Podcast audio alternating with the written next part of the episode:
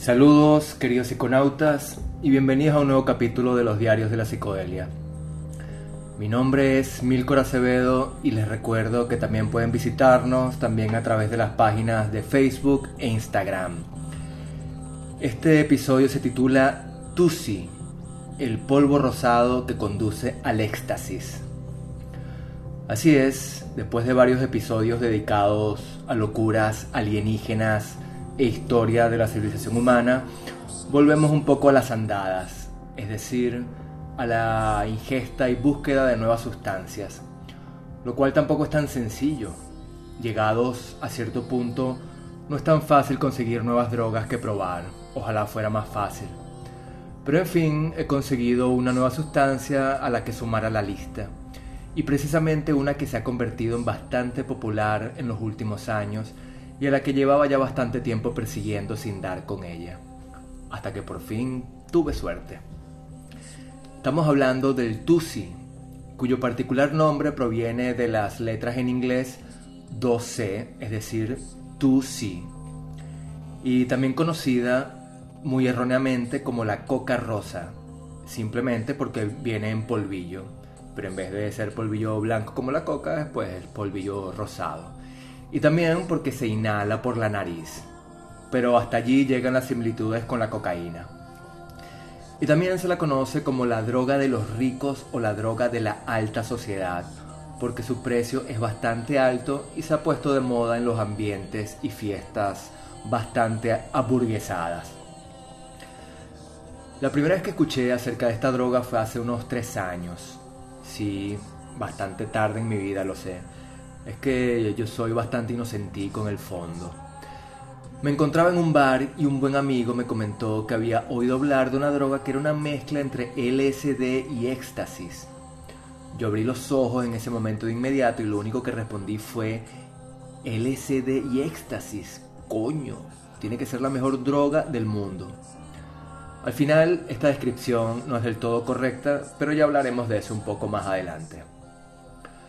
Pasó el tiempo y lo único que llegó hasta mí fue algunos reportajes en los periódicos sobre esta supuestamente peligrosísima, adictiva cocaína rosa con la que se traficaba en las fiestas de la alta sociedad. Y es que ya sabemos cómo son los periódicos, sobre todo en relación a las drogas. Y es que no son solo sumamente alarmistas, siempre siguiéndole el juego de forma bastante estúpida a los poderes globales en su eterna lucha por prohibir todo tipo de drogas, sobre todo aquellas que te permiten abrir la mente y pensar por ti mismo. Qué peligro para la sociedad. Dígame cada vez que informan sobre una incautación de ayahuasca o, peyote, esas terribles drogas que vuelven loca a la gente. Ay, Dios mío, ¿a dónde vamos a llegar? Cuánto peligro. Pero no es solo que sean increíblemente alarmistas estos medios de, comunicación, es que también demuestran tanta ignorancia en relación al tema. En fin, que lo que leí fue acerca de una terrible droga súper adictiva, mucho más que la cocaína, de allí también el nombre, ¿no? La cocaína rosa, que estaba causando estragos en la alta sociedad. Bullshit. Todo mentira, como siempre. En fin, que me puse en contacto, ni corto ni perezoso, con mi adorado dealer. Pero lamentablemente mi camello no poseía el Tusi. Aún. Hasta que por fin, hace cosa de un mes, me llamó para darme la buena nueva. Le había llegado el famoso Tusi y tenía un gramito reservado para mí. Le di un millón de gracias y fui al día siguiente a buscar ese gramito rosado. Ya lo he dicho varias veces en estos diarios. Cuiden a su dealer con mucho amor, amiguitos, como si fuera una plantica. Tener a un buen camello como amigo es una de las mejores cosas que te pueden pasar en la vida. Y es que a veces yo he entrado en completo estado de paranoia cuando pasan varios días sin que mi dealer me conteste la llamada. ¿Habrá desaparecido? ¿Y ahora de dónde saco de nuevo un camello de confianza? Con todo lo que me costó ganarme su confianza. Afortunadamente siempre termina apareciendo y la calma finalmente retorna. Pero antes de describir brevemente mi experiencia, porque tampoco fue nada del otro mundo, hablemos un poco del famoso Tusi, es decir, seriamente, no como hacen los reporteros en el periódico que ni siquiera se toman la molestia de entrar un segundo en Wikipedia o en donde sea para buscar información. La famosa, digo, la familia química del famoso 2C, es decir, TUSI, se originó en el maravilloso año de 1974.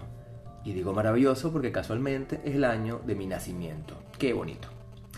Leo a continuación la entrada del capítulo dedicado a los 2C del estupendo libro Medicina Sagrada de Cody Johnson, libro que les recomiendo leer a todos.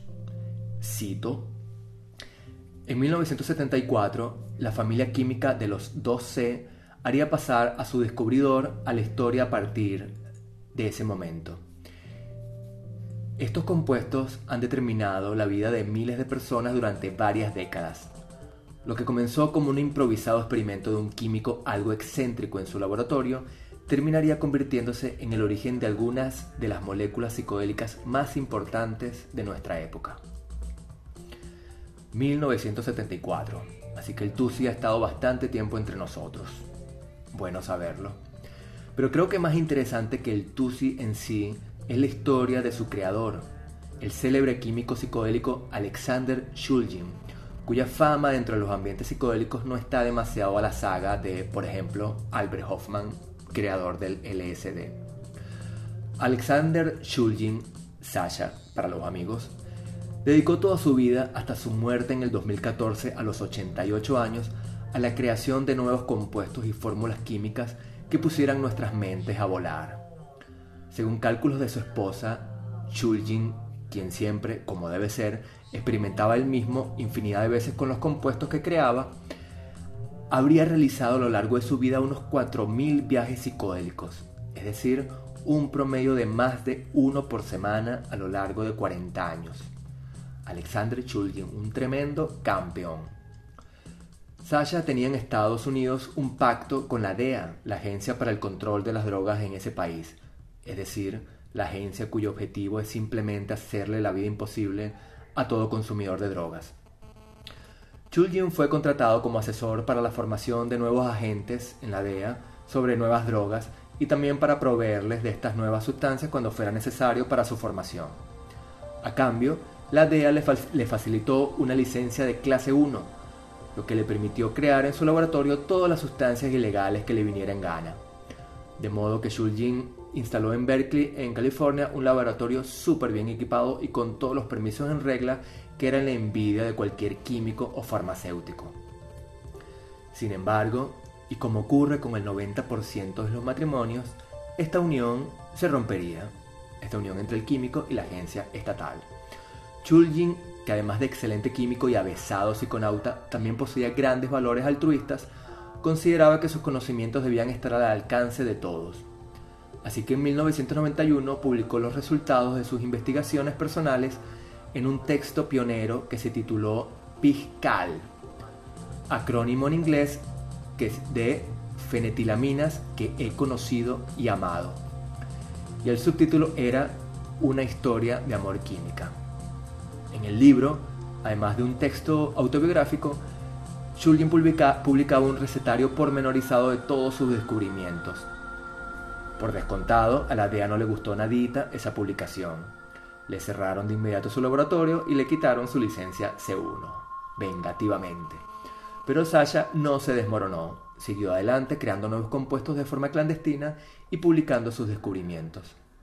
Desde entonces, la historia de la química psicodélica se basa, más o menos, en ir agregando nuevos compuestos químicos o nuevas combinaciones a las drogas preexistentes que ya han sido prohibidas, porque todas las terminan prohibiendo tarde o temprano, para así, de esta manera, lanzar al, al mercado una nueva droga que aún no ha sido prohibida hasta que esta nueva droga se populariza y entonces los estúpidos gobiernos la prohíben. Así que de nuevo a empezar a agregar nuevos compuestos, a crear algo ligeramente distinto que aún no sea legal, que aún no sea ilegal. Una y otra vez, es un poco como el juego del gato y del ratón. Y eso es lo que estuvo haciendo el gran Alexander Chulgin hasta el final de sus días, creando cientos de drogas químicas que sucesivamente eran prohibidas una y otra vez. Y también hicieron y siguen haciendo lo mismo muchos otros químicos que siguieron los pasos y atendieron a las publicaciones clandestinas de este fantástico pionero. En fin, de vuelta al Tusi. A principios de los 70, mientras Shulgin realizaba experimentos con una anfetamina psicodélica que él mismo había descubierto siete años atrás, este químico acertó con la serie que bautizó como 2C. Es decir, el TUSI proviene de una simple modificación química de una anfetamina que él mismo había producido años atrás. De modo que el 2C es básicamente eso, una anfetamina al estilo del MDMA o del éxtasis, es decir, una droga empatógena que a muy grandes dosis puede provocar visiones y alucinaciones al estilo del LSD. Dentro de esta familia de Tusi creada por Shulgin, la más conocida y popularizada en el mercado es el Tusi B, es decir, el 2CB. Y ahora vamos a hablar un poco de la experiencia. Y vamos a citar de nuevo el texto de Cody Johnson porque este tipo escribe bastante bien y sabe de lo que habla. Leo el 12B es la creación más conocida de Shulgin. Es el primero y más famoso de la familia 2C y se ha ganado la reputación de ser una sustancia psicoélica excepcional a la altura del LSD o la mescalina. Es lúcido, suave y erótico, y varias generaciones de psiconautas lo han elogiado por su belleza estética y su manejabilidad. Se trata de un compuesto muy flexible que se ajusta con facilidad a las intenciones del consumidor sobre todo en dosis pequeñas o moderadas. Pues bien, bastante de acuerdo, menos en lo que respecta a la parte eminentemente psicodélica. Jamás lo pondría a la altura de mi amadísimo LSD y tampoco al de la mescalina, principal componente psicoactivo del peyote y del San Pedro. Aunque claro, tampoco también debo reconocer que mi experiencia con el, con el Tusi no es demasiado extensa. Y es que el TUSI es sobre todo, y como ya lo dijimos, un empatógeno ligado a la familia de las anfetaminas. De allí sus efectos algo parecidos a los del éxtasis y del MDMA. Recordemos que el éxtasis es MDMA en pastilla. La verdad es que no puedo afirmar que yo haya probado específicamente el 2CB, es decir, el 12B. Supongo que fue el 2CB porque es el, más, el que más se comercializa en el mercado, el mercado clandestino, claro. Mi dealer no sabe mucho de química y además como buen camello, no suele consumir su propio material, aparte de la cocaína, que le encanta. Más bien suele utilizarme de conejillo de indias para que yo le comente mis experiencias y así garantice un poco sus productos ante los demás clientes. Así que como decía no podría asegurar que ingerí el 12B específicamente, es una familia extensa, también está el 12E, el 12I y el 2CC o 2CC. Lo que sí sé es que me metí por la nariz en menos de dos horas medio gramo completo de este polvo rosa. Y yo diría que medio gramo es una muy buena porción. Al menos medio gramo de coca ya te hace querer caminar por las paredes y no parar de hablar hasta por los codos. Razón por la cual yo ya llevo mucho tiempo sin probar la cocaína. Demasiado desgaste. Pues no, no percibí alucinaciones ni visiones con el tusi a pesar de haberme metido medio gramo de este polvo. Supongo que hay que meterse dosis altísimas, al menos un gramo completo, para tenerlas. Y esto la verdad tampoco tendría demasiado mérito. Infinidad de sustancias brindan visiones y alucinaciones a altas dosis, como la ketamina, incluso el jarabe para la tos y también el alcohol, por supuesto. Yo he tenido unos buenos delirium tremens tras alguna de mis más memorables borracheras. Pero mi pregunta básica es, ¿Para qué meterse tanto en busca de visiones si un par de papelitos baratísimos de LSD ya lo consiguen y en mucha mejor medida? ¿Cuál es el sentido? Porque además, como ya se ha dicho, hay que resaltar que el Tusi es bastante caro en el mercado. De allí que se llame, bastante tontamente creo yo, la droga de la alta sociedad. Y es que un gramo cuesta, al menos aquí en España, entre 80 y 100 euros, es decir, en torno a los 100 dólares. Compárese, por ejemplo, con los 60 euros que suele costar un gramo de coca, que ya es bastante caro. No, ¿qué va? Déjenme tranquilito con mi LSD y mis honguitos si lo que quiero son visiones y alucinaciones al mejor nivel. Y ya no se diga la ayahuasca y el peyote. Pero, una vez dicho todo esto, sí tengo que concordar plenamente con los términos lúcido, suave y erótico.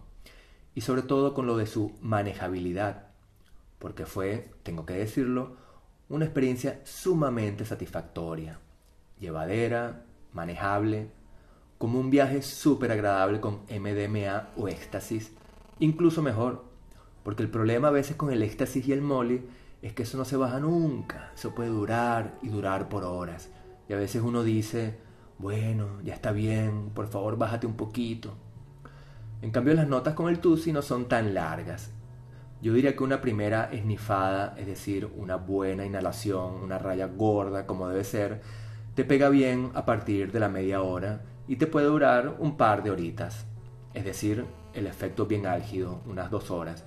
Luego eso va bajando y esa bajada completa puede completar unas cuatro horas en total. Y luego de la primera esnifada, puedes meterte una segunda cuando quieras. A la, a la hora, a la hora y media. Y este efecto de la segunda hace aparición de forma mucho más inmediata que con la primera esnifada. Pues eso, te metes la segunda a la hora, a la hora y media, vas viendo, puedes ir mirando y manejando el efecto y las sensaciones que quieras. Así que sí, muy agradable y llevadera, porque uno puede ir decidiendo en el camino el estado que más le apetece. Un poquito más, un poquito menos, mientras la cosa va subiendo y bajando. Por eso se le dice que es bastante manejable y esto es algo que no se puede hacer con la gran mayoría de las drogas, cuyos efectos pueden llegar a ser sumamente prolongados y por tanto muy agotadores. No sé, la verdad, a quién puede haber enloquecido esta droga en la alta sociedad, no me lo creo. Pues bien, se percibe cierta sensación de euforia, de placidez, de empatía, de extroversión, de liberación, de amor, todo muy al estilo de las anfetaminas, del M y como he dicho ya, bastante manejable.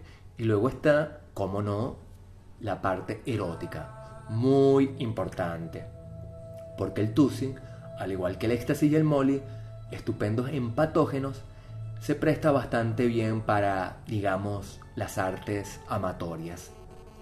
La gente suele decir en las conversaciones o en los chats que el LSD y los hongos son estupendos para tener sexo. Yo que quieren que les diga, sin restarle méritos al LSD y a la psilocibina, que están muy bien en la cama, como no. Yo en cambio me quedo, prefiero una buena revolcada con éxtasis o M. No hay nada mejor. Por algo le dicen al mole la droga del amor, ¿no? Y el Tusi también está muy, pero que muy bien. No voy a desvelar mi experiencia personal porque eso sería de muy mal gusto, sobre todo por respeto a mi pareja, Así que voy a utilizar una vez más y por última vez el librito Medicina Sagrada de Cody Johnson.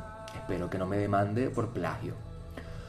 Johnson transcribe algunos testimonios de personas que tuvieron sexo tras ingerir unas buenas dosis de Tusi. Uno de los amigos de Chulgin dijo lo siguiente. El sexo fue extraordinario, pasional, lírico, animal, tierno, sublime, repleto de amor, de éxtasis. Era consciente de cada músculo y cada nervio de mi cuerpo. Increíblemente erótico, plácido y exquisito, casi insoportable. Vaya, nada mal, qué bien le fue a este tipo. Y el propio Sacha Sulgin elogiaba las virtudes del 2CB en el siguiente escrito. Leo uno de los compuestos más sutiles, eróticos, sensuales e introspectivos que he inventado. Para la mayor parte de la gente es una sustancia psicoélica breve y cómoda, sin efectos secundarios ni bajón al día siguiente. El viaje se experimenta tanto a nivel corporal como mental. El 12B abre de par en par esa área emocional, intuitiva y arquetípica que te ayuda a resolver problemas. Lo cual nos lleva al último punto que quería comentar, y es la fabulosa herramienta que es el TUSI, al igual que el MDMA, para tratamientos terapéuticos con pacientes que busquen resolver traumas del pasado o del presente. Ya en California están desde hace mucho tiempo asentados los tratamientos psiquiátricos con MDMA para tratar los síndromes de estrés, sobre todo los síndromes de estrés postraumáticos de excombatientes en Irak y Afganistán se ha reconocido ampliamente lo beneficioso que es esta sustancia para reducir las tasas de suicidios entre estos excombatientes. Y cada vez estas terapias con M se popularizan más y más entre la ciudadanía común y corriente. Tengo buenos amigos que están realizando terapias aquí en Barcelona con M y me cuentan que es fabuloso. La razón es muy sencilla. El M o el MOLI, el MDMA, te libera a tal punto que puedes hablar libremente sobre tus propios problemas tus propios traumas, tus propios tabúes, como si estuvieras hablando de ti mismo, pero hablando acerca de una tercera persona ajena a ti. Y no solo te liberas, también empatizas contigo mismo y sientes compasión no solo por los demás, aquellos que te hicieron daño, sino también por ti mismo. Empatía y mucha compasión. Y ya, sabemos, ya sabemos que una de las condiciones para seguir adelante y dejar atrás las turbulencias de nuestras vidas pasadas es saber perdonar. Perdonar a los demás y a ti mismo. Y algo muy similar se puede decir también del TUSI, sustancia que hasta ahora, por cortesía de los gobiernos, ha sido lamentablemente desaprovechada para las nobles labores terapéuticas. Y bien, hasta aquí hemos llegado con el famoso TUSI, al que ya puedo eliminar de la lista de drogas altamente deseadas. Por fortuna todavía me queda una buena lista por delante que espero ir cumplimentando y también comentando a través de este espacio, por supuesto. No dejen de probarla, amiguitos. Milcor Acevedo la recomienda plenamente y le da 4 estrellas de 5. Así que vayan ahorrando porque baratica no es, por desgracia. Y ahora sí me despido hasta un nuevo episodio. No olviden que también pueden visitarnos a través de la página de Diarios de la Psicodelia de Instagram y Facebook. Dejar cualquier tipo de comentario por el correo diariosdelapsicodelia.com y si quieren también pueden colaborar como mecenas con este proyecto a través de la página patreon.com, Patreon, escribiendo en el buscador de creadores Diarios de la Psicodelia y apoyando a través, empezando con apenas 2 dólares, para que así podamos seguir un buen tiempo más compartiendo experiencias y algunos conocimientos. Hasta la próxima chicos, pórtense bien, pero no demasiado.